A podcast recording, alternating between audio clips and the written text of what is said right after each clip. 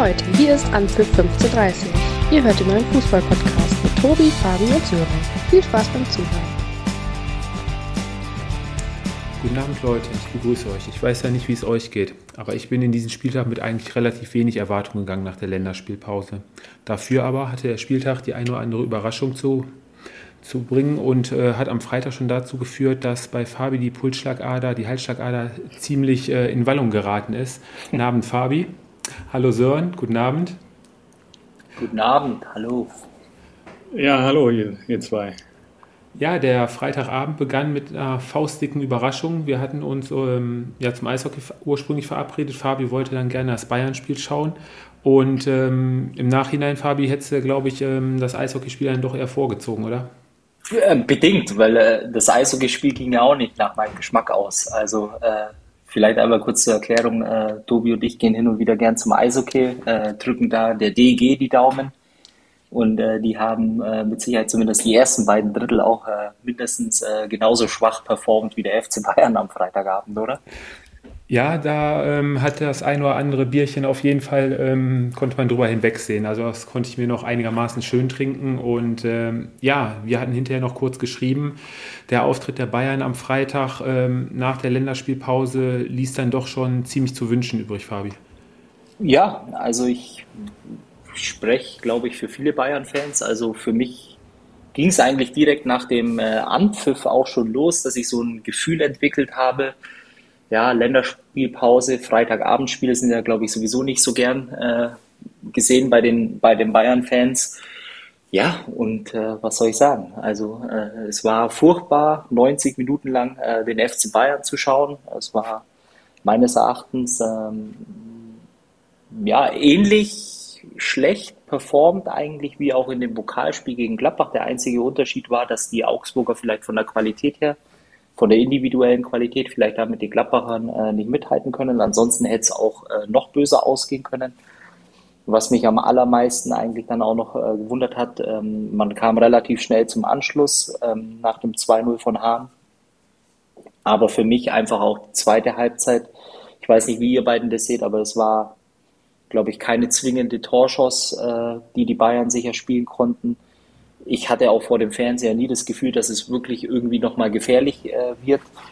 Und von daher war es ja ein äh, ziemlich enttäuschender Auftritt, äh, der eigentlich auch so gar nicht ähm, ja, zum FC Bayern passt. Es war jetzt der zweite innerhalb von ein paar Wochen. Und ja, jetzt geht es letztendlich darum, ähm, ja, zu, ja, das Steuer wieder in die äh, wieder rumzureißen, äh, in die Spur zu kommen. Ich glaube, jetzt äh, hat man bis Weihnachten nochmal ja, ein paar ja, richtige ähm, ja, Highlights vor der Brust, unter anderem ähm, gut jetzt am Dienstag Champions League, ähm, klammer ich mal aus, äh, aber zwei Top-Spiele hintereinander, gegen, einmal gegen einen ungemütlichen Gegner, das hat man letztes Jahr in der äh, Rückserie auch schon äh, gesehen, äh, bei dem Unentschieden, ich glaube 3-3 ähm, und ja, und dann kommt es äh, zum Showdown. Und wie gesagt, äh, es war maßlos enttäuschend vom FC Bayern, würde ich behaupten. Sören kann sich da wahrscheinlich anschließen. Die erste Halbzeit war ja, so was ich so im Ticker verfolgt habe, äh, mehr oder weniger konnte man den Mantel des Schweigens drüber halten. Ja, ja also ich war auch verwundert. Ähm, Bayern unglaublich passiv, äh, viele Ballverluste. Ähm, ich fand auch Sabitzer äh, hat einen sehr, sehr schwachen Tag erwischt und ich glaube, was man sagen kann in der zweiten Halbzeit, klar, Bayern hat dann auch noch ein bisschen versucht, wenigstens das Unentschieden irgendwie ähm, zu erzielen, aber Augsburg hat alles reingeworfen, hat sich in jeden Ball geworfen und die Chance einfach genutzt. Bayern war an dem Tag ähm, nicht gut und ähm, ja, dann gewinnst du halt so ein Spiel und ähm, der FCA, für den FCA, glaube ich, ähm, richtiger Befreiungsschlag jetzt. Und bei Bayern habe ich auch so das Gefühl, dass im Moment eher auch ein, ja, ein anderes Thema so überwiegt in der ganzen Berichterstattung, was natürlich auch auf die Mannschaft ausstrahlt. Ähm, darf keine Ausrede sein, aber ist sicherlich auch ein Grund dafür, warum, warum die Leistung jetzt gegen Augsburg ähm, nicht so gut war. Die beiden Tore, Fabi, resultierten ja wieder durch ähm, Ballverluste in der Vorwärtsbewegung und ähm, dann beide auch wieder über die linke Seite gefallen. Ähm, ziemliche Unordnung hinten drin, äh, nicht mehr hinterhergekommen. Ähm, weiterhin ein Problem, was sich die ganze Saison schon durchzieht bei den Gegentoren, oder? Ja, ich glaube halt äh, speziell das, das erste Gegentor, äh, ja, typisches Gegentor diese Saison für den FC Bayern. Äh, viel schlimmer wiegt für mich eigentlich äh, der zweite Treffer, weil es einfach ein unnötiger Ballverlust war. Ähm, so dieses äh, Zeichen, ich bin geistig vielleicht auch nicht auf dem Platz. Ich weiß nicht, wie du es äh, gesehen hast, Sören, aber so, so ein Ballverlust äh, passiert eigentlich äh, einem Marcel Sabitzer eigentlich auch nicht. Und es geht dann am, am Ende des Tages äh, einfach ja, ein Stück weit zu einfach dann hast du diese zwei Gegentore, du kommst zum Anschluss, aber was ich ja danach einfach vermisst habe, ist, ähm, klar, es steht Qualität auf dem Platz, äh, unheimlich viel Ballbesitz. Äh, ich würde jetzt mal behaupten, irgendwas zwischen 75 und 80 Prozent Ballbesitz in Summe. Aber was ja wirklich sehr untypisch war für die Bayern, war, ähm, dass es äh, zu keinen zwingenden Torchancen mehr kam. Also äh, trotz dieser individuellen Stärke, die da auf dem Platz steht, äh, er konnte ja sogar auch noch relativ gut wechseln, würde ich jetzt mal behaupten. Es kam Davis rein, es kam Musiala. Ähm, aber nach vorne, es war keine einzige Torchance, wirklich so eine hundertprozentige Torchance in der zweiten Halbzeit. Ja, und dann läuft dir irgendwann die Zeit davon und äh, am Ende des Tages, ich habe es dir geschrieben, auch in der 80. Minute, das Spiel wird Augsburg gewinnen, weil einfach nichts zusammenlief. Und die Frage ist, ich gebe ja äh, Sören auch recht, ich glaube im Moment äh, gibt es da wohl ähm, das ein oder andere Thema, was mit Sicherheit äh, die Mannschaft auch beschäftigt. Äh, ich kann nur inständig äh, ja, hoffen, äh, dass sie diese Themen bald beiseite legen können, ähm, weil so kann es nicht weitergehen und so verspielst du alles. Bezeichnet dazu, wie du es gerade angesprochen hattest, äh, die Durchschlagskraft hat gefehlt ähm, von den Offensivspielern. Ähm, schätz mal, ähm, höchste Zweikampfrate, wer hatte die? Wer die hatte? Mhm. Also auf jeden Fall war es äh, nicht Nabri und Thomas Müller. Äh, ich würde mal behaupten, noch Leroy Sané. Da liegst du sehr richtig. Lieber Sané, 73 Prozent noch Zweikampfquote, sich noch wenigstens reingehauen und äh, passend dazu, du hast ihn gerade angesprochen, Thomas Müller, 18. Den habe ich im Spiel hinterher in Zusammenfassung auch kaum gesehen. Und auch Robert, Le Robert Lewandowski mit 33 Prozent ähm, auch nicht wirklich äh, so zum Zuge gekommen. Hat jetzt zwar in 18 Spielen gegen den FCA 22 Tore gemacht, aber das hat jetzt am Freitag auch nicht gereicht. Und ja, Julian Nagelsmann war hinterher auch äh, ziemlich, ziemlich sauer. Die Niederlage hat er ja mehr oder weniger der Mannschaft äh, in die Hände gelegt. Ihm konnte man jetzt, glaube ich, äh, keinen großen Vorwurf machen. Nagelsmann? Ja. Nein, ich glaube, an, an sich stand da eine Top 11 auf dem Platz. Also ähm, an der Aufstellung lag es mit Sicherheit nicht. Ähm, es lag einfach, na gut, man darf natürlich auch nicht vergessen, äh, wenn du dir die Aufstellung so anschaust oder wenn man sich die Aufstellung anschaut, dann ist es natürlich auch so, der Großteil äh, der Jungs, die waren äh, international im Einsatz. Äh, die meisten äh, sogar noch äh, teilweise unter der Woche und haben auch wirklich ihre ähm, ja, Minuten absolviert. Aber am Ende des Tages äh, darf das keine Ausrede sein. Äh, du musst gegen eine Mannschaft wie Augsburg äh, einfach dreifach punkten. Da gibt es auch kein äh, Wenn und Aber. Und es war einfach äh, ein Rückfall ähm, zu dem Spiel äh, gegen Gladbach im Pokal. Und ich glaube, ähm, wenn man eins ja, vielleicht auch so feststellen kann nach dem zwölften Spieltag. Äh, die Bayern zweimal jetzt ähm, ja, schon ausgerutscht in der Liga. Es ist so, dass sie verwundbar sind. Ähm, jetzt liegt es an den Verfolgern, letztendlich auch äh, die Chance mal ja, beim Shopfit zu packen. Äh, speziell hier natürlich dann auch die Dortmunder.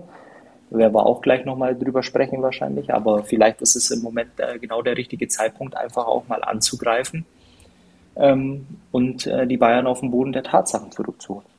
Richtig, denke ich auch. Bevor wir auf die Dortmunder zu sprechen kommen, muss man dem FCR natürlich auch ein äh, Kompliment machen nach der Niederlage letzte Woche beim 1-0 gegen äh, den VfL Wolfsburg.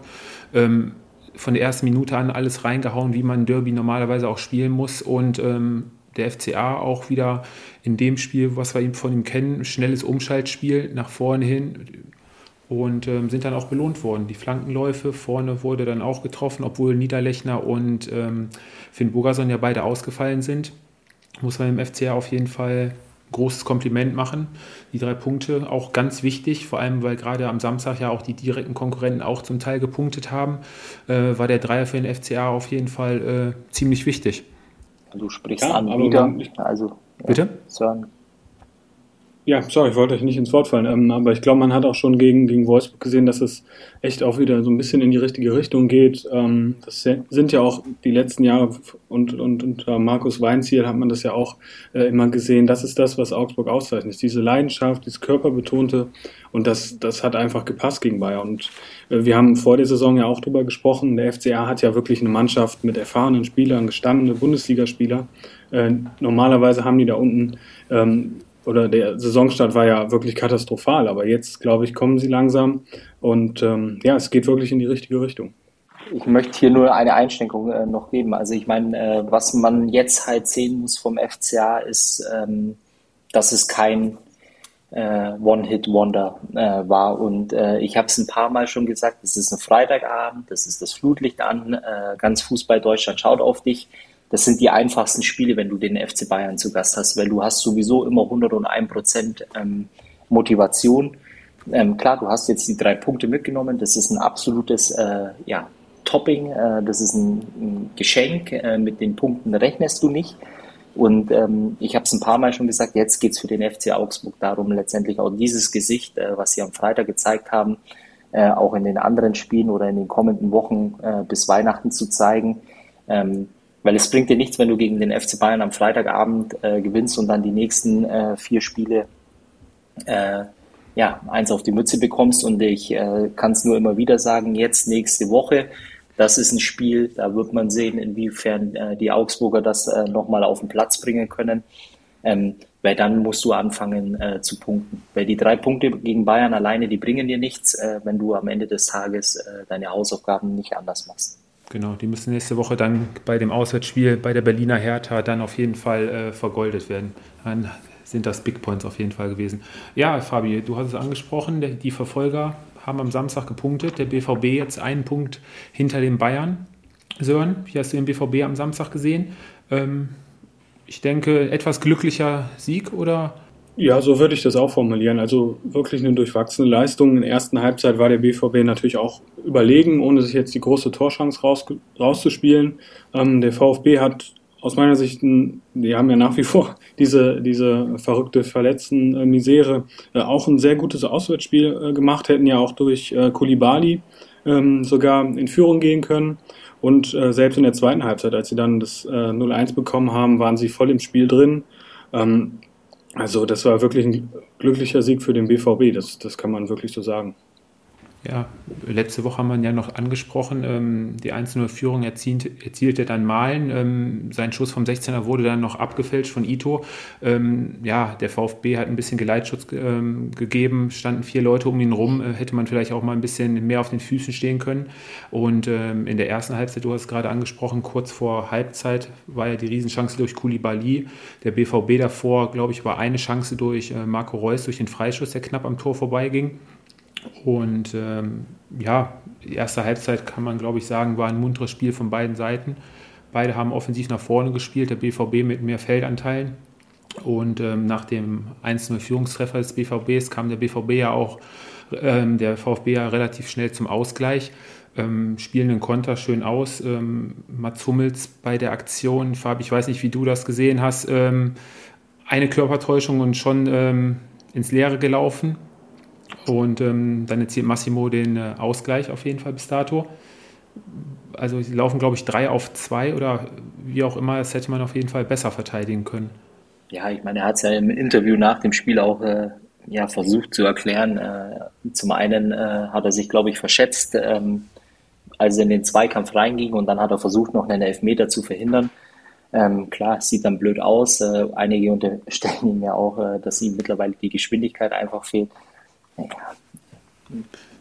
ja. Das sind Probleme, die richtig sind keine äh, wirklichen Probleme. Ne? Nee, es sind keine Probleme. Äh, was ich hier zum BVB noch äh, unheimlich ähm, wichtig, äh, glaube ich, auch die drei Punkte einzufahren. Ich habe es ja vor ein paar Wochen äh, schon gesagt, für den BVB geht es nicht darum, ähm, ja, äh, letztendlich 80.000 auf den Rängen äh, vom, vom Hocker zu reißen in, äh, in der Art und Weise, wie man Fußball spielt, sondern für den BVB geht es darum, äh, bis Weihnachten die Ergebnisse einzufahren. Meines Erachtens, ähm, klar, jetzt ähm, vor allem, also so fällt es mir zumindest auf, äh, gegen die Mannschaften, wo du gewinnen musst, äh, gewinnt der BVB. ist, äh, glaube ich, meine, also meine Meinung zumindest. Ähm, für den BVB kommt es jetzt äh, zu zwei richtig ja, interessanten Wochen, ähm, weil ich glaube, äh, die Top-Mannschaften, die bisher bespielt wurden äh, von den Dortmundern, ähm, da war es extrem auffällig, äh, dass eben beispielsweise auch ein Haaland fehlt oder dass es einfach im Moment vom, vom Spielerischen oder vom Fußballerischen her eben nicht reicht. Ziel Leipzig äh, zum Beispiel. Ajax Amsterdam auch äh, in der Champions League. Ich glaube, das ist eine Kategorie, da fällt es dann extrem auf. Auf der anderen Seite muss ich äh, den Dortmundern wirklich ein großes Lob äh, bereiten, weil sie eben auch äh, die Mannschaften wie Mainz, wie jetzt auch wieder Stuttgart, das sind keine, keine Siege, die in Erinnerung bleiben, aber es sind einfach drei Punkte.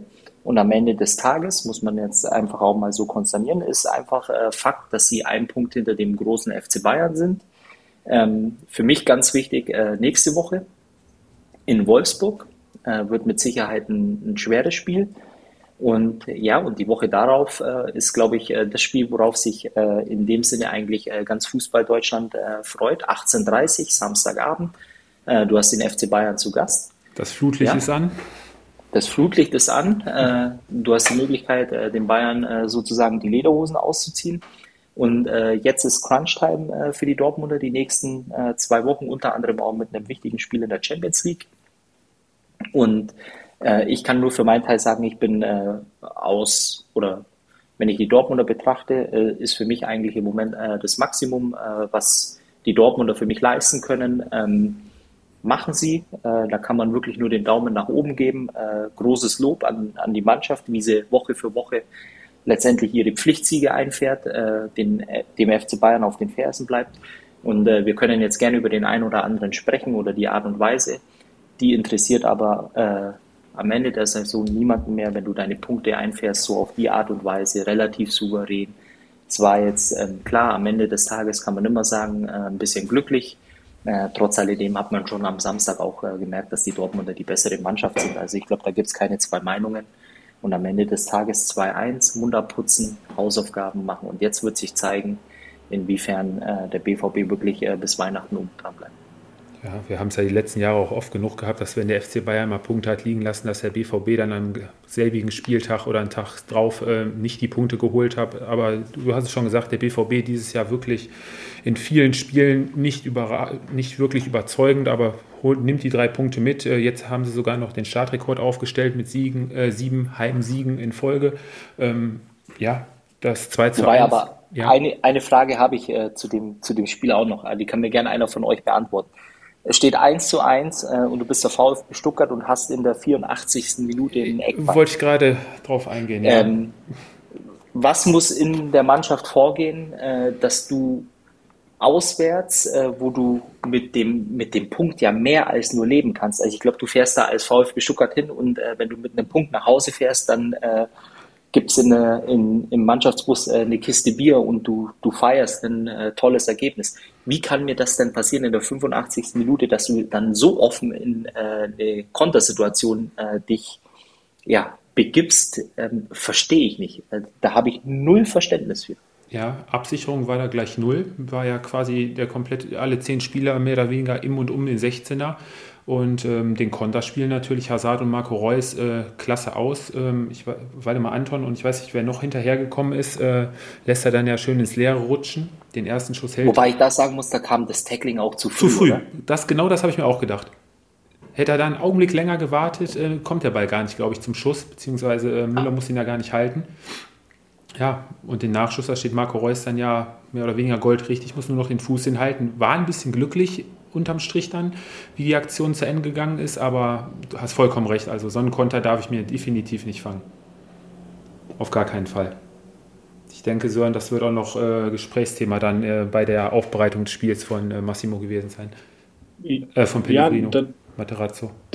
Ja, bestimmt. Wobei mir das auch irgendwie weiß ich nicht, so ein bisschen äh, sympathisch ist, ja, wenn du dann äh, fünf Minuten vor Schluss ähm, gefühlt noch mit allen Mann äh, nach vorne und das, das Tor erziehen, äh, erziehen willst, das ist klar. Im Endeffekt äh, ärgerst du dich darum, aber es ist auch irgendwie äh, ja sympathisch, dass du da noch auf, auf Sieg spielst. Und ähm, der VfB macht mir sowieso auch in den letzten Wochen klar, die Ergebnisse war nicht da, aber der macht Spaß, weil viele junge Spieler, ähm, offensive Spielweise, wenn jetzt die Verletzten nach und nach zurückkommen, glaube ich, können wir auch wieder ja, über Siege des VfB sprechen. Ja, die ein oder anderen Verletzten kommen langsam zurück. Ähm, erste Halbzeit war ja auch wirklich gut, haben sie offensiv mit nach vorne ja. gespielt, die eine oder andere Möglichkeit gehabt, aber so langsam muss der VfB wirklich gucken, dass er auch äh, anfängt zu punkten. Sie haben jetzt zehn Punkte auf dem Konto, Platz 16 und ähm, ja, die Mannschaften davor punkten auch nach und nach. So langsam sollte mal der ein oder andere Dreier dann äh, auch kommen für den äh, VfB Stuttgart. Aber wie es denn so sei, der VfB spielt in, hat das Heimspiel nächste Woche zu Hause gegen Mainz. Also auch nicht kein einfaches Spiel. Mm, ein einfaches Spiel oder nicht so einfaches Spiel hatte auch äh, RB Leipzig zu bestreiten bei einer TSG Hoffenheim, die Fabi, Sören, ihr könnt mir da jetzt gerne was anderes sagen, aber die quasi über 90 Minuten das klar bessere Team war. Ja, ich weiß nicht. Sitzt du heute im Hoffenheim-Trikot äh, vor deinem Mikrofon oder? Ich habe es seit Samstagnachmittag nicht mehr ausgezogen. Nein, Spaß beiseite. Also ähm, ich war ziemlich enttäuscht, was ich, muss ich auch sagen, von RB Leipzig, was ich da gesehen habe. Ja, absolut. Also ich war auch wirklich, ja, im Prinzip schon äh, schockiert, weil das war ja ja, das war ja nichts. Das hatte ja nichts mit den Auftritten gegen äh, Paris zu tun. Ähm, das war, ja, in allen Belangen, glaube ich, war, war die TSG besser, waren ja von Anfang an richtig gut im Spiel. Klar, dann hat RB auch ähm, ja, leichte Fehler gemacht, die dann zu, dem, zu, die, zu den Toren entstanden sind äh, oder geführt haben. Ähm, aber ja, das war wirklich sehr, sehr dürftig vom RB und ähm, die lassen jetzt auch ein bisschen abreißen in der Tabelle. Also da muss echt, echt was passieren. Fabi jetzt schon die neunte Aus, äh, das neunte Spiel auswärts, wo sie nicht gewonnen haben, RB Leipzig. Ähm, die TSG jetzt ähm, alle vier Heimspiele ähm, ähm, gewonnen, die letzten vier. Ähm, lässt sich jetzt langsam sehen, die Handschrift von äh, Hoeneß, dass die Mannschaft sich jetzt endgültig gefunden hat, oder bist du da immer noch ein bisschen äh, ja, zögerlich mit deiner Einschätzung, was die TSG betrifft? Naja, ist ja genau das, was wir ähm, eigentlich Woche für Woche äh, besprechen. Ne? Die, die Hoffenheimer, die liefern dir äh, ein unglaublich gutes Spiel ab. Äh, und in der Woche danach verfallen sie in, ähm, ja, in alte Muster, die dann äh, letztendlich sich im Ergebnis im negativen Sinne widerspiegeln. Das ist Fakt. Und ich habe es immer wieder gesagt, als Hoffenheimer, du musst langsam anfangen, da auch eine gewisse Konstanz reinzubekommen. Jetzt stehst du, glaube ich, bei 17 äh, Punkten. Genau, 17 Punkten, hast eigentlich den Anschluss äh, nach oben. Ja. Äh, auf der anderen Seite ist es äh, ja schon so, dass man äh, sagen muss, dass in der Hoffenheimer Mannschaft äh, vor allem äh, ja, spielerisch oder vom Fußballerischen her, das ist äh, zum Teil sehr, sehr attraktiv, den Hoffenheimern zuzuschauen. Auf der anderen Seite würde ich hier bei dem Spiel eigentlich eher mehr den Fokus auf die Leipziger legen, ähm, weil das jetzt, ich glaube, wenn man die Auswärtstabelle sich mal oder wenn man die mal unter die Lupe nimmt, äh, dann stehen die Leipziger, glaube ich, bei drei Punkten nach sechs Spielen und ich glaube nur drei erzielten Toren. Äh, gleichzeitig war es auch so, dass Peter Gulaschi nach dem Spiel wohl meinte, ähm, dass es mit Abstand die schlechteste Leistung äh, diese Saison war. Und die Frage stellt sich nach dem zwölften Spieltag, ich weiß nicht, wie ihr das seht, ähm, was ist der Anspruch dieser Mannschaft äh, auf der anderen Seite? Und das finde ich ja das Aberwitzige. Ähm, wir haben jetzt äh, so viele Wochen oder Spieltage hatten, wo, wo, wir, äh, wo die Leipziger ähm, nicht punkten konnten und äh, verloren haben auf eine Art und Weise, die äh, ja sehr, sehr enttäuschend war, wie man das eigentlich auch nicht kennt von den Leipzigern. Auf der anderen Seite stehen sie drei Punkte von dem Champions League Platz entfernt. Ne? Ja, das kann man sich jetzt äh, so und so drehen oder vielleicht dann auch immer noch schön reden. Aber ähm, wie gesagt, die Art und Weise, das fing ja, du hast es gerade angesprochen, bei Peter Gulaschi an, der bei dem 1 zu 0 nach der Ecke von Geiger, wo Samasiku dann äh, einköpft, ähm, greift komplett am, am Ball vorbei. Klar, bis dato hatte Gulaschi, glaube ich, noch keinen großen Bock diese Saison drin. Äh, so einen Bock hat, glaube ich, jeder Torwart mal im Laufe der Saison.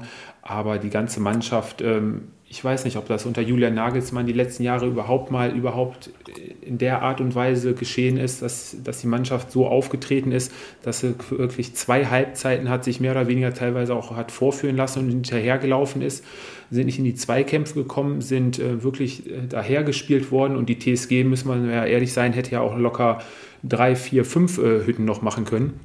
Da hätte sich RB auch nicht äh, beschweren dürfen.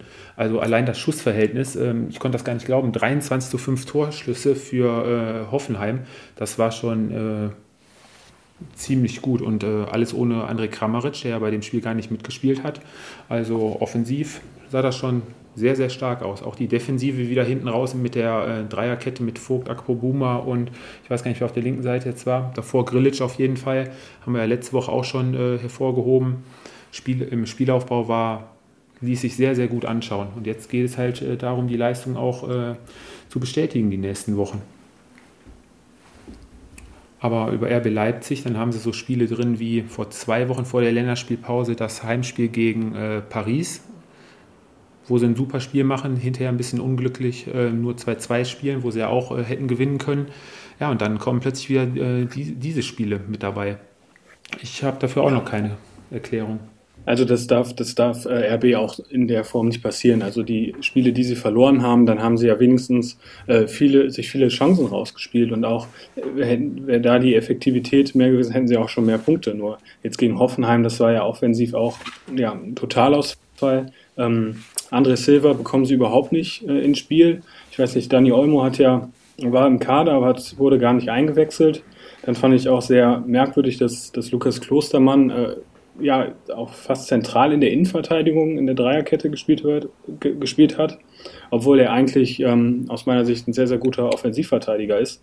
Ähm, also das hat gegen Hoffenheim einfach überhaupt nicht gepasst und ähm, das darf nicht der Anspruch sein von RB. Äh, dann, wenn du in den nächsten Wochen, klar, du bist nur ein paar Punkte weg vom Champions League Platz, aber die Art und Weise, ähm, ja, das darf so nicht mehr passieren. Und äh, die letzten Wochen war ja wirklich ausschlaggebend bei vielen Spielen schon. Da deutete sich das ja teilweise auch schon an, dass die Leistung ein äh, bisschen hinten angeht. Ähm, Christopher Honkuku, der ja wirklich viele Spiele für RB äh, quasi im Alleingang gewonnen hat, ähm, war gestern auch überhaupt nicht im Spiel. Hatte, glaube ich, einen Abschluss, wo er so seitlich in der Luft lag. Und ähm, das war es dann im Großen und Ganzen auch.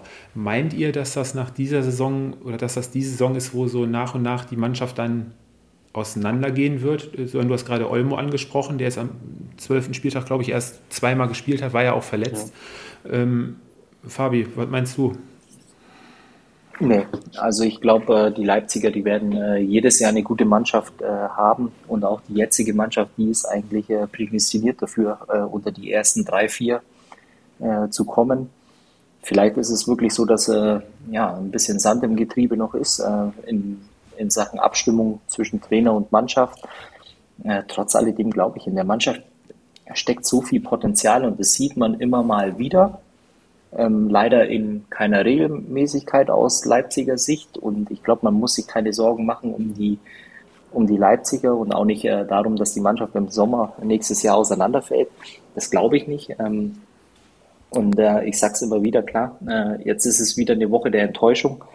Äh, am Ende des Tages ähm, kann ich nur sagen, wenn man auf die Tabelle schaut, es ist noch nicht so viel verloren. Ähm, von daher ähm, würde ich der These widersprechen. Okay, jetzt habe ich noch eine Frage. Meint ihr denn, dass in der Mannschaft jemand fehlt, der so richtig die Orden in der Hand hat, der da so die Führung übernimmt? Ich weiß nicht, äh, Sabitzer ist da weggebrochen. Hinten sehe ich da eigentlich nur äh, Willi Orban wirklich, der da ein bisschen versucht für Ordnung zu sorgen. Und ja, im Mittelfeld sollte es eigentlich Kevin Campbell machen. Und ähm, so viele fallen mir da eigentlich dann gar nicht mehr ein, die diesen Part. Äh, Forsberg, äh, Paulsen. Ja, okay, Pausen ja jetzt. Äh, also ich glaube schon, dass da in der Mannschaft äh, der ein oder andere äh, Führungsspieler äh, drin ist. Ähm, so würde ich das jetzt nicht sagen. Ich meine, klar, jetzt läuft es im Moment wahrscheinlich nicht so, wie man sich das vorstellt. Vieles wird in Frage gestellt, aber ich glaube, das äh, ist nur eine Frage der Zeit, äh, bis ja, RB wieder ins Rollen kommt. Haben wir dann auch die nächste Gelegenheit, jetzt direkt äh, unter der Woche dann in der Champions League äh, wieder ein anderes Gesicht zu zeigen. Ähm, Kommen wir zu einer Mannschaft noch, die am Samstag ähm, quasi auch ihre Pflicht erfüllt hat, auch äh, zumindest in der ersten Halbzeit mehr als deutlich. Äh, Sören ähm, Gladbach 4 zu 0 Sieg gegen Reuter führt. Ähm, du hattest, glaube ich, geschrieben, ähm, nicht Bundesliga tauglich.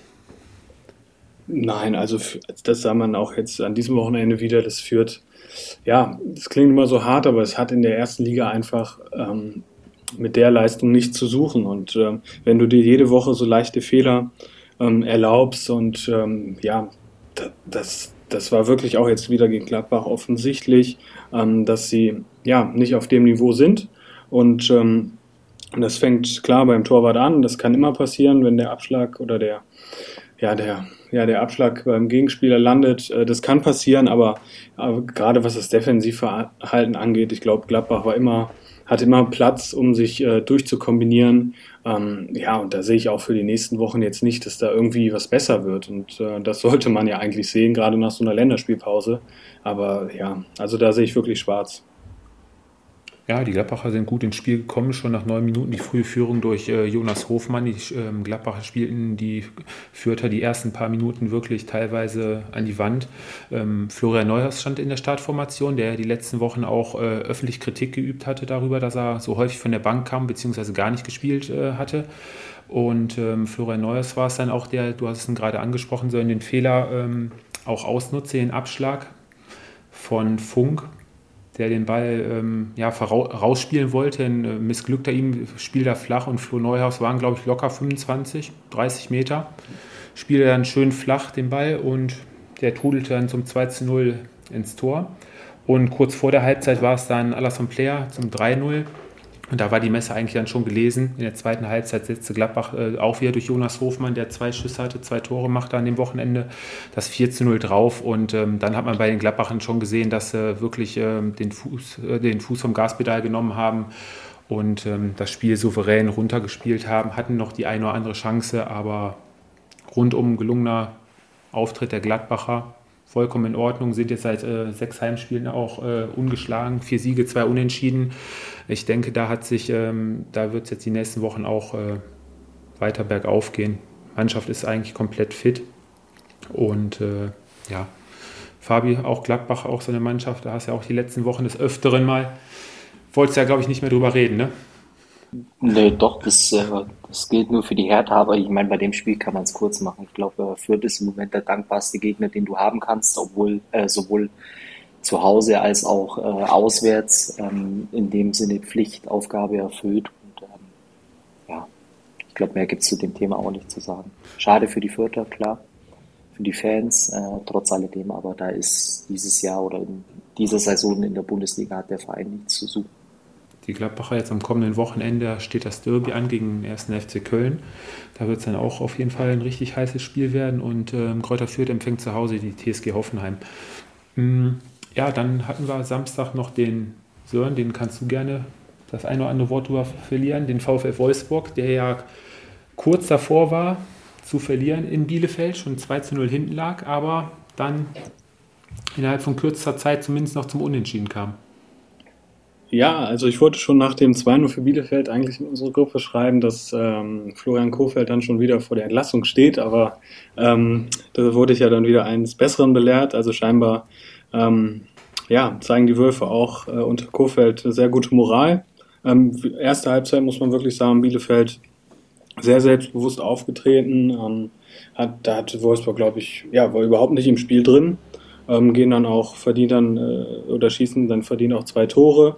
Ähm, ja, und dann irgendwie komplett äh, abgeschaltet nach dem 2-0. Dann kommt äh, Wolfsburg zurück, macht den Anschluss und direkt nach dem Anstoß quasi das 2-2. Also dann hatte Bielefeld dann gerade auch in der Endphase äh, unglaublich viel Glück, dass, dass sie das Spiel nicht ganz verlieren. Hat Ortega den Punkt wirklich festgehalten.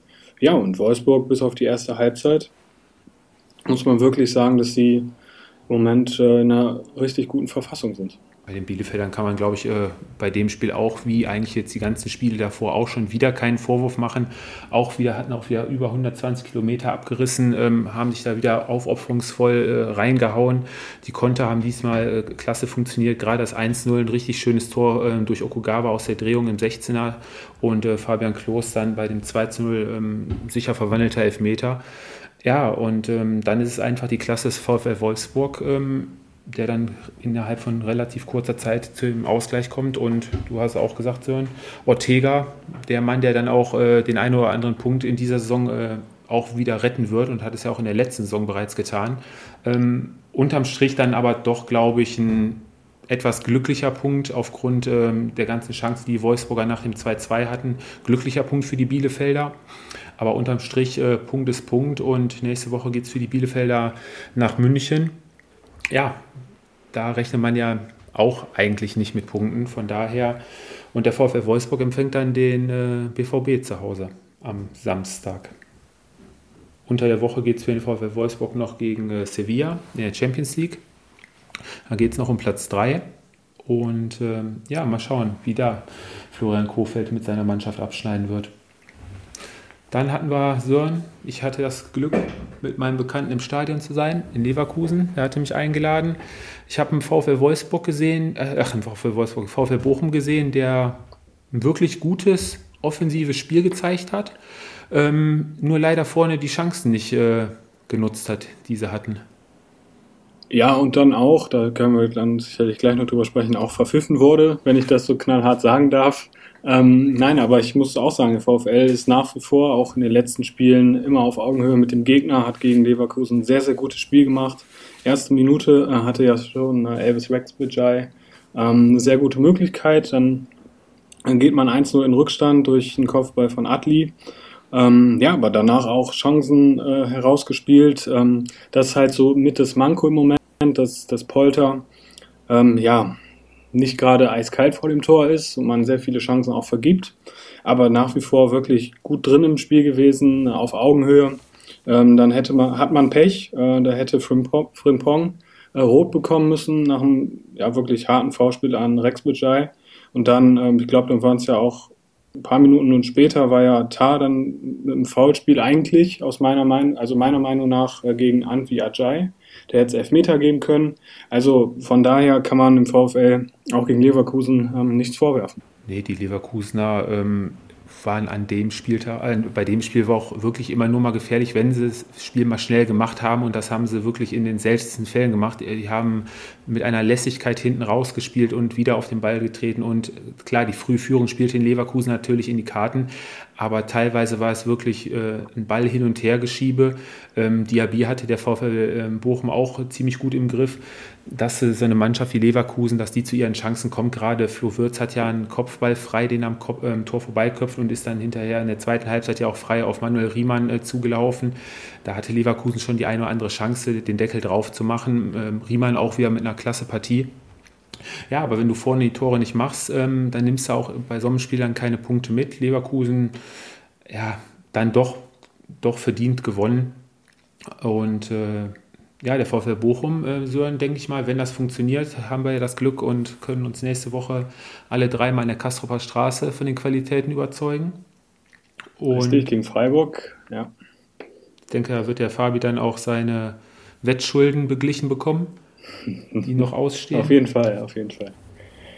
Ja, und ähm, so steht Leverkusen jetzt auch wieder auf Platz, ich glaube, vier oder fünf sind es jetzt. Also von daher kann sich Leverkusen an dem Spieltag eigentlich nicht beklagen.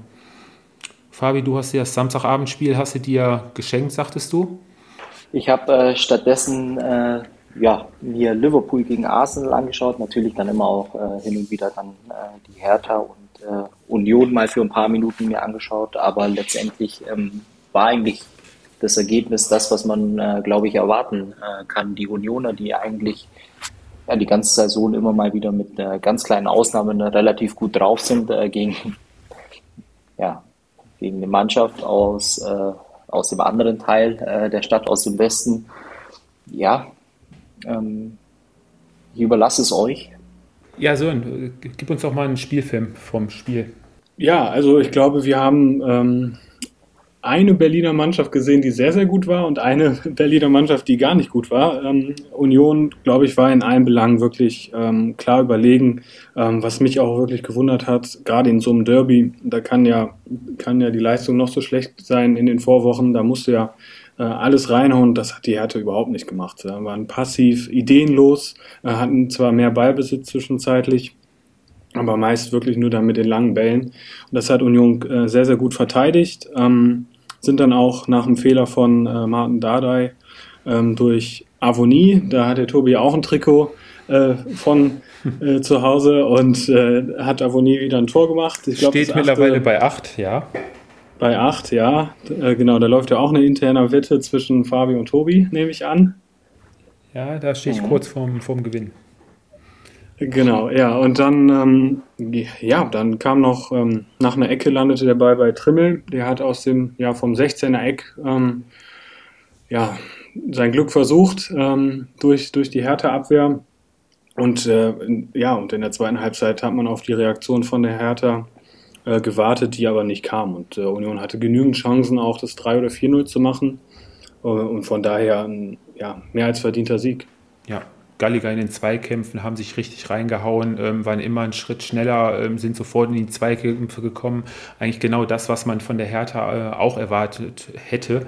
Ähm, zum Schluss gab es eine Szene, gerade ähm, sind die Hertha-Spieler in den Gästeblock gegangen und wollten sich mehr oder weniger für die Unterstützung, hat Davy Selke sein Trikot zu den Fans geworfen und hat es dann postwendend auch wieder zurückbekommen.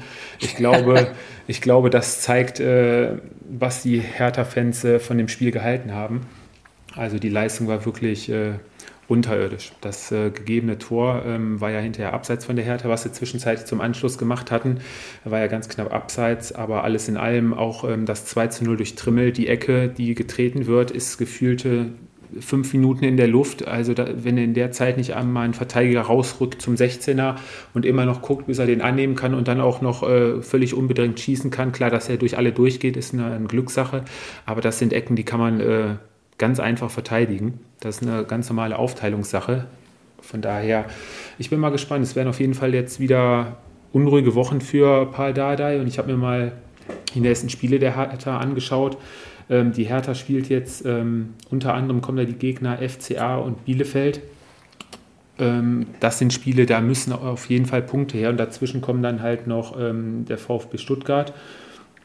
Also für mich glaube ich nicht, dass Paul Dardai die Hinrunde überstehen wird. Da könnt ihr jetzt gerne mich eines Besseren belehren. Da kann Freddy Bobic auch gerne nochmal sagen, ja, wir halten weiter am Trainer fest, aber ich glaube, lang geht das nicht mehr gut in Berlin.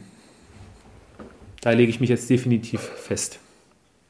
Ja, wobei, also da waren wir uns ja im Prinzip schon vor der allerersten Länderspielpause äh, einig, dass äh, Dardai nicht mehr lange Trainer ist und dann wurden wir eines Besseren belehrt. Also ich weiß nicht, ob, ähm, ja, ob, ob das wirklich so äh, eintreffen wird. Äh, ich glaube schon, dass, die, dass Bobic äh, zumindest noch in dieser Saison mit, mit Dardai ähm, plant oder weitermacht und dass man dann wirklich einvernehmlich nach der Saison äh, wirklich sagt, okay, Dardai geht wieder in den Jugendbereich und äh, wir finden eine externe Lösung.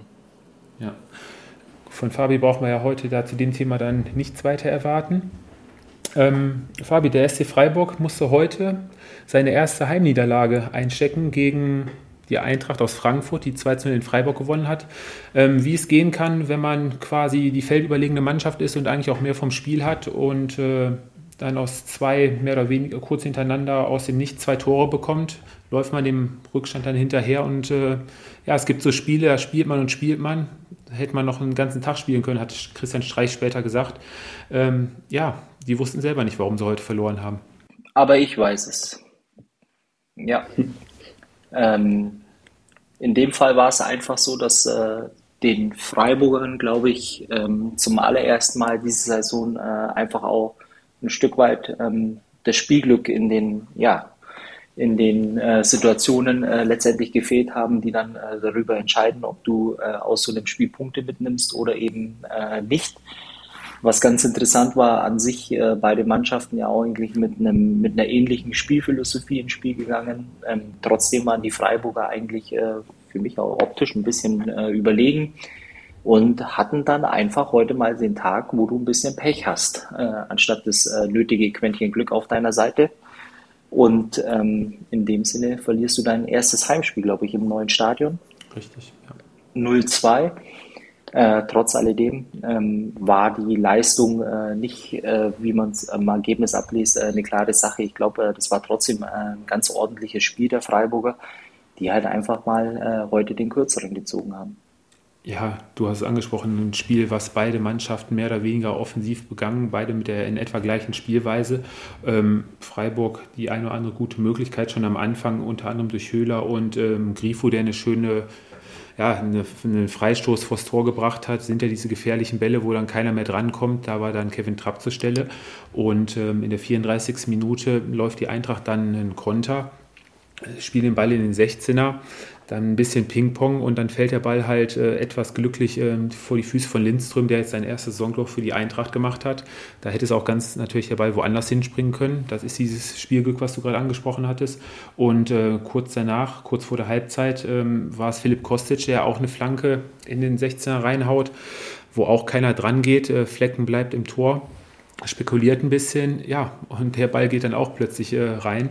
Und dann läufst du dann die zweite Halbzeit an, versuchst dann noch äh, alles reinzuhauen. Der Mannschaft kann man keinen Vorwurf machen, ähm, war auch da weiterhin die feldüberlegene Mannschaft. Aber die Eintracht hat das dann auch gut verteidigt, souverän runtergespielt und hatte auch zwischenzeitlich noch die eine oder andere Kontermöglichkeit. Ja, Oliver Glasner jetzt äh, zwei Auswärtsspiele in Folge gewonnen und äh, so schlecht sieht es jetzt für die Eintracht jetzt auch nicht mehr aus. Sie sind jetzt auf Platz 11 mit 15 Punkten, haben sich unten ein bisschen Luft verschafft. Ähm, ja, bleibt halt äh, abzuwarten, ob das jetzt äh, die Kehrtwende war für die Frankfurter oder ob jetzt die nächste Woche in Bochum. Ich weiß es halt nicht, weil äh, wenn du die Spiele der Frankfurter Eintracht anschaust, ich meine, äh, jetzt sieht es wieder deutlich freundlicher aus in der Tabelle, weil du einfach auch ein paar Punkte gesammelt hast.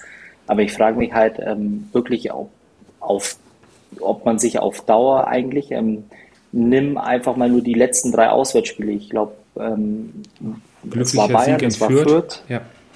Ähm, und es war äh, jetzt eben in, in, Freiburg, wo du neun Punkte holst als eigentlich schwächere Mannschaft. Ähm, Fürth klammern wir jetzt mal aus. Ich glaube, das war am Ende sehr, sehr glücklich. Ähm, aber jetzt auch wieder, ich meine, die Frage ist, wie lange geht sowas gut eigentlich? Ähm, weil du warst jetzt auch wieder eigentlich äh, die Mannschaft, die weniger Spielanteile hatte, die ähm, auch in den meisten Statistiken eigentlich mehr oder weniger aufzuweisen hatte als der Gegner. Du fährst mit drei Punkten nach Hause. Klar, du kannst jetzt sagen, äh, das ist das, ähm, ja, das Maximum, äh, vollkommen richtig, aber ich frage mich halt nur auf Dauer die Spielweise der Frankfurter Eintracht, äh, wie lange das äh, letztendlich gut gehen wird. Und äh, ich bin da im Moment weniger angetan davon, wenn ich die Eintracht aus äh, Frankfurt mir anschaue. Ja, so, und du warst ja jemand, der bei der Eintracht das ein oder andere äh, Positive die letzten Wochen gesehen hat und auch immer darauf äh, ange angespielt hast, dass da auf jeden Fall jetzt äh, mehr Potenzial ist und auch äh, abgerufen wird. Wie siehst du das denn? Ja, ich glaube, wir waren uns ja vor der Saison alle einig, dass es bei Eintracht ein bisschen länger dauern wird, bis da ähm, ja was zu sehen ist. Ähm, der Umbruch war ja schon groß. Und ich glaube nach wie vor, gerade was die Liga betrifft, ähm, dass alle, alle in Frankfurt sich noch bis zur Winterpause so ein bisschen durchmogeln wollen, jeden Punkt mitnehmen, den sie bekommen und äh, dann nochmal im neuen Jahr neu angreifen. Was man aber nicht vergessen darf, klar, wir schauen natürlich intensiv immer auf die Bundesliga, aber in der Europa League sieht das ja schon mal ganz anders aus. Also das ist die Eintracht ja voll im Soll. Ähm, und von daher, wenn man alles zusammennimmt, glaube ich, kann man, kann man nicht großartig meckern. Eintracht spielt oder erobert sich die Punkte vielleicht nicht immer durch guten Fußball im Moment, ähm, aber durch den Umbruch, den sie einfach hatten und ähm, ja, das dauert alles ein bisschen länger und so gesehen glaube ich, die Gesamtsituation ist ähm, im Moment sehr, sehr gut. Ja, und ich denke auch, dass ähm, Oliver Glasner wirklich in Ruhe da arbeiten kann, dass man in Frankfurt auch Du hast es gerade angesprochen, selbst wenn zwischendurch mal wieder ein paar Spiele am Stück verloren werden, ähm, erstmal weiterhin in Ruhe arbeiten kann. Und ja, die Euroleague haut ja für die Frankfurter, wie die letzten Jahre ja auch schon, eh alles raus. Und da geht es jetzt unter der Woche noch äh, gegen Antwerpen und dann sollte die SGE dann auch äh, in die nächste Runde, in die Hauptrunde dann äh, einziehen der Euroleague. Ähm, die nächsten Spiele für die Frankfurter sind dann äh, Union und äh, die TSG Hoffenheim. Auch zwei äh, Spiele, die ja eigentlich so 50-50-Spiele sind. Die können so und so laufen. Also klare Favoriten sieht man da jetzt auch nicht. Gerade jetzt nächsten Sonntag das Spiel gegen Union. Ja, da bin ich mal gespannt. Da wird Union wahrscheinlich die Mannschaft sein, äh, die dann das Spiel äh, machen muss. Und äh, ja, und die Eintracht wird sich dann wahrscheinlich auf die Konter verlegen. Hm, Fabi, kommen wir zu deiner Mannschaft, Lieblingsmannschaft, die dir dieses Jahr schon. Noch eine Lieblingsmannschaft. Noch eine. Die, Wie viele habe ich denn noch in der Liga? okay, dann lass mich anders formulieren. Dein Lieblingstrainer einer deiner Lieblingstrainer. Der hat jetzt am Wochenende 1-1 in Mainz gespielt und äh, mit seiner Mannschaft auf jeden Fall ein richtig gutes äh, Spiel gezeigt heute. Die Mannschaft von ja, Wir haben ja äh, mit der Aufnahme angefangen, konnten deshalb das Spiel eigentlich nicht ganz sehen. Hier bin ich anderer Meinung. Der Sören sieht ja in Frankfurt irgendwas, was ich nicht sehen kann. Gleichzeitig hm. sehe ich ja irgendwas in der Kölner Mannschaft, was der Sören nicht sehen kann. Ja, ich, ich finde es einfach, äh, wo, wobei jetzt äh, heute muss man sagen, es war natürlich auch ein Spiel, äh, die, die Mainzer machen das ja mindestens genauso gut äh, wie, wie die Kölner, weil sie einfach auch äh, relativ stabil sind in, in dem Auftritt. Ähm, man hat auch nie das Gefühl, dass es äh, wie die letzten Jahre war äh, bei den Mainzer, aber vor allem eben auch bei den Kölnern, ähm, dass man permanent äh, das Gefühl hatte, dass es eine Mannschaft ist, äh, die ja, sich, wenn überhaupt, knapp über den Strich halten kann. Ich finde halt einfach auch, wenn man äh, die Kölner heute auch wieder äh, gesehen hat, es war ein Auftritt, äh, wo du dich einfach im Laufe der Saison einfach auch mal mit einem äh, drei Punkte oder mit drei Punkten äh, belohnen musst. Glaube ich äh, zumindest. Und es ist wirklich, die Ansätze, die sind sehr, sehr gut und ich habe immer noch den Eindruck, dass es wirklich eine gefestigte Truppe ist. Ähm, die jetzt die letzten Wochen einfach auch ein bisschen Pech hatte äh, in Form von Ergebnissen. Allerdings, äh, was man bei den Kölnern auch nicht vergessen darf, äh, in den ersten zwölf Spielen, ich glaube, die hatten fast alle Top-Teams äh, als Gegner, wo sie wirklich auch teilweise sehr gut mithalten konnten. Bei den Dortmundern, bei den Bayern, wo es auch knappe Niederlagen waren. Und jetzt kommen langsam die Wochen, äh, wo man sehen wird, inwiefern äh, die Kölner sich dann eben abheben von den Mannschaften, die hinter ihnen in der Tabelle stehen. Ja, gerade, gerade die erste Halbzeit ähm, hat ja gezeigt, da waren drei Top-Chancen, unter anderem für, für Duda. Ähm, da wirklich schon das Spiel auf äh, seine Seite zu bringen. Ähm, Mainz ist gar nicht in die Zweikämpfe gekommen, ähm, sind nicht ähm, angelaufen. So die Spielweise, die die Mainzer eigentlich für jede Mannschaft die letzten Wochen wirklich äh, ziemlich äh, anstrengend gemacht hat. Und ähm, dieses Gallige hat einfach gefehlt bei den Mainzern in der ersten Halbzeit. Und ähm, ja, dann kriegst du kurz vor der Halbzeit kriegst du einen Konter, wo Johnny Burkhardt sich zwischen zwei Kölnern löst, nach einer einfachen Kopfballverlängerung von Unisivo, ähm, lässt er dann ähm, Timo Horn dann keine Chance, er erwischt ihn auf dem falschen Fuß und äh, schießt auf die kurze Ecke das 1-0. War etwas glücklich für die Mainzer, die Pausenführung, aber kurz nach der Pause war es ja dann ähm, Sali Özcan, der den Ausgleich per Kopf machte. Und ähm, danach war es eigentlich ein Spiel, was hin und her ging, wo auch gute Emotionen äh, außerhalb des Spielfelds waren. Da sind die ein oder anderen Worte gefallen, die ich jetzt hier nicht äh, wiederholen möchte. Ähm, ja, und unterm Strich denke ich, ähm, ist das ein Punkt, mit dem beide Mannschaften dann doch leben können. Ähm, der FC musste noch kurz vor der Halbzeit den Ausfall von Anthony Modest verkraften, der bei der Szene, ich weiß nicht ob du die Szene gesehen hast, ähm, Steffen Bell räumt da Anthony Modest eigentlich als letzter Mann ziemlich rüde ab, trifft ihn dann am Becken, hat wohl eine Beckenprellung, musste auch äh, dann ausgewechselt werden, konnte kaum noch laufen. Äh, ja, wenn es da eine rote Karte geben sollte, läuft das Spiel vielleicht auch anders. Aber alles in allem, ja, die Mainzer sind weiterhin natürlich total im Soll mit Platz 8 und 18 Punkten. Und der erste FC hat auch 5 Punkte Vorsprung auf Platz 16. Von daher denke ich, äh, sind das zwei Mannschaften, die sich heute die Punkte geteilt haben und beide damit sehr gut leben können. Ähm, nein, also ich habe gerade jetzt nebenbei nochmal auf die Tabelle geguckt. Also ich muss wirklich sagen, wir reden ja auch irgendwie jetzt, die letzten Wochen haben immer davon begeistert auch vom FC gesprochen, weil die Art und Weise, wie Köln einfach spielt, ist ja auch, auch in einer gewissen Art und Weise mitreißend. Nur irgendwie äh, kommen dann ja, nicht viele Punkte bei rum. Ich habe jetzt ge gefühlt, meiner Meinung nach äh, hätte der FC auch irgendwie dastehen können, wo Mainz im Moment steht, weil Mainz steht im Moment auf Platz 8. Das sind aber Und, drei äh, Punkte Unterschied, ne? Das, ja, das ja, schon. ja, ja, genau, genau. Aber irgendwie gefühlt, finde ich, ähm, ja, kommen beim FC nicht so viele Punkte bei rum, ähm, wie man, wie man es irgendwie ja, erwarten würde bei der Art und Weise, wie wir über die Auftritte äh, sprechen. Also ich glaube schon, dass, ich meine, das war in der, vor zwei Wochen ja auch ähm, das, das Heimspiel, da gab es ja auch schon die ersten Pfiffe, obwohl man da ja dann noch das Unentschieden geholt hat. Ähm, aber ich glaube, dass die Kölner, gerade auch im Umfeld, ähm, gerade weil ja die Art und Weise, wie gespielt wird, ja eigentlich, die ist ja super, also die ist ja wirklich mitreißend. Aber ich glaube schon, dass man sich da irgendwie auch ein bisschen mehr erwartet. Aber dann, dann stelle ich jetzt auch äh, die These, ich bin hier gerade mal äh, nebenbei die, die Spiele durchgegangen. Die, die Kölner, die hatten die Bayern, die hatten die Leipziger, die hatten die Dortmunder, die hatten die Freiburger. Ja. Leverkusen. Ähm, äh, Leverkusen in den ersten zwölf Spieltagen. Und ich habe es jetzt hier, ich bin es wirklich äh, vom ersten Spieltag an äh, durchgegangen. Die Spiele, die der FC gewinnen muss, würde ich jetzt mal behaupten, in der Regel äh, gewinnt er auch, also gegen die direkten äh, Konkurrenten. Äh, es waren 3-1 äh, gegen Fürth. Ist jetzt nicht, dass ich die, die Kölner unbedingt äh, hier verteidigen muss. Äh, trotz alledem ist es aber auch so, dass es wirklich deutlich erkennbar ist, dass die Spiele, die der FC für sich entscheiden muss in der Regel, ähm, definitiv auch gewinnt. Und ich glaube eben auch, vielleicht auch ähnlicher, ähnlich wie das, was du im VfL Bochum siehst. Äh, du hast ja bei den Kölnern, ich glaube, es gab die eine Ausnahme, habe ich hier gesehen, äh, gegen Hoffenheim, gegen dieses Hoffenheim. Spiel, äh, was, ja.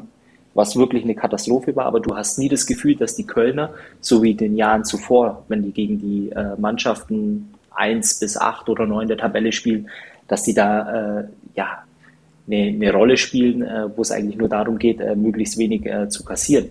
Äh, die Spiele gegen Dortmund, äh, gegen Bayern und so weiter, das war schon äh, vom Ansatz her ähm, so, dass man sagen muss, man kennt, erkennt deutlich einen Fortschritt gegenüber den Vorjahren. Und ich sage es immer wieder, ähm, für die Kölner geht es ja nicht darum, sich letztendlich für die Champions League oder für die Europa League zu qualifizieren. Darüber sprechen wir gar nicht. Aber es sind halt dann doch die Auftritte wie heute, wo du wirklich sagst, ähm, ein leichtes Chancenplus, ähm, du spielst auswärts, äh, du hast vielleicht auch ein bisschen mehr Ballbesitz äh, und das ist schon auffällig bei den äh, Kölnern, dass sich da ganz, ganz viel ins Positive entwickelt hat gegenüber den äh, Jahren zuvor.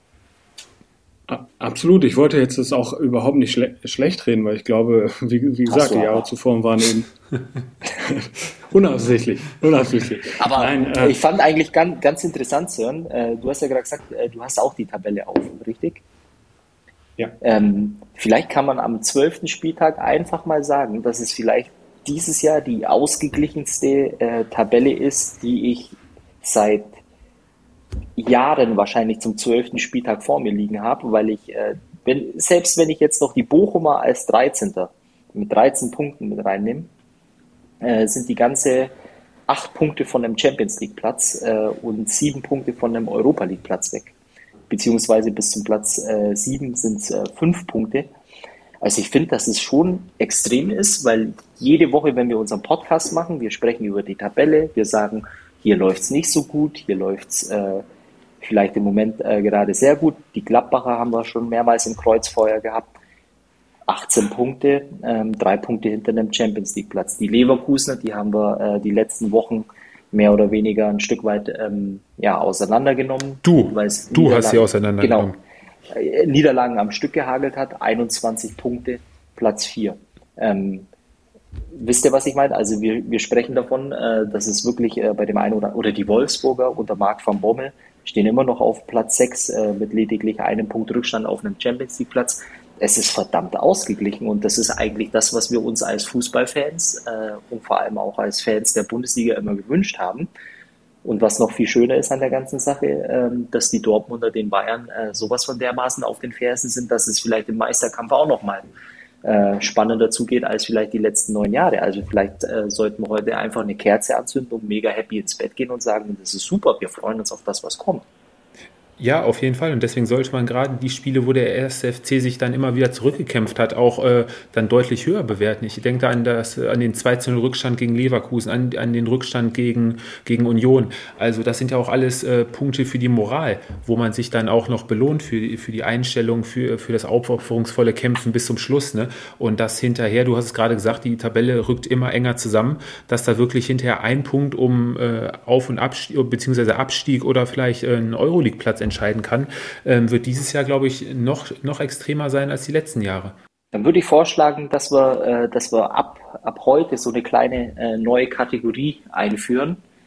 Und äh, meine Frage wäre jetzt äh, für euch beide, wer denn äh, der Gewinner des Spieltags ist. Weil das möchte ich zum Beispiel heute nicht beantworten und ich muss es auch nicht, weil ich derjenige bin, der die Frage gestellt hat. Äh, aber was ist für euch, welche Mannschaft ist der Gewinner des Spieltags? Ich spreche jetzt mal als erster Sören. Für mich ist der Gewinner des Spieltages, weil sie jetzt auch die nächsten Wochen erhobenen Hauptes durch die Hauptstadt laufen können, Union Berlin. Die haben sich oben weiter äh, festgebissen mit 20 Punkten, haben deutlichen Abstand auf die Abstiegsplätze, haben ein gutes Spiel, haben Top-Mannschaft. Also für mich ist es Union Berlin.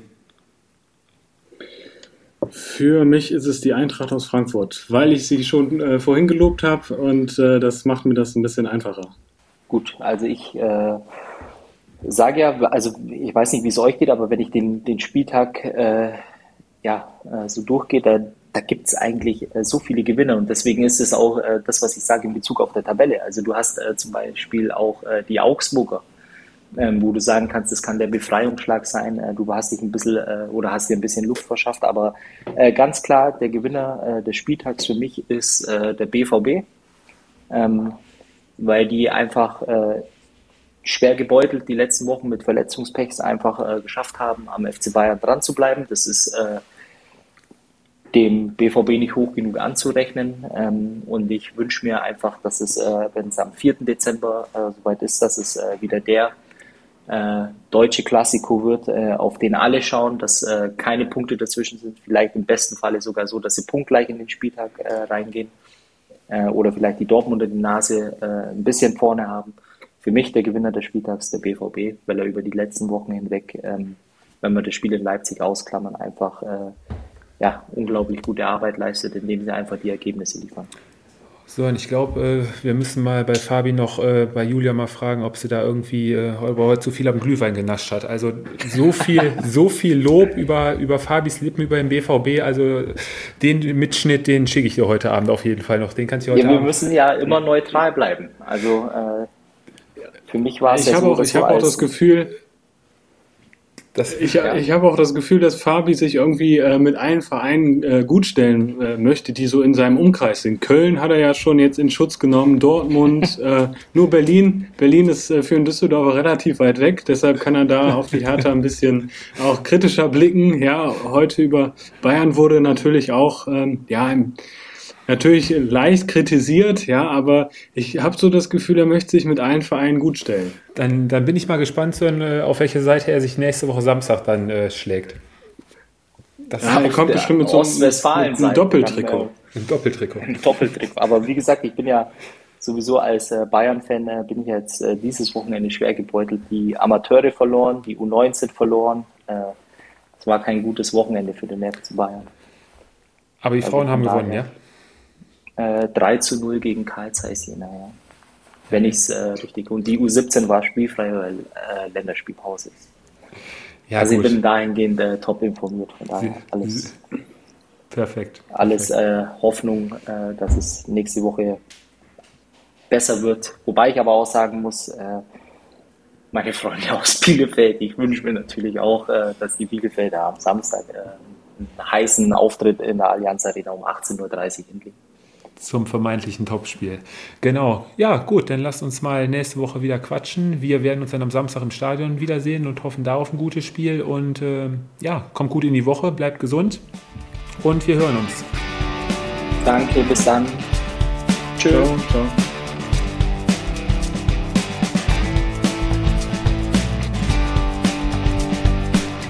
Das war Anpfiff 1530, euer Fußballpodcast mit Tobi, Fabi und Sören. Bis zum nächsten Mal.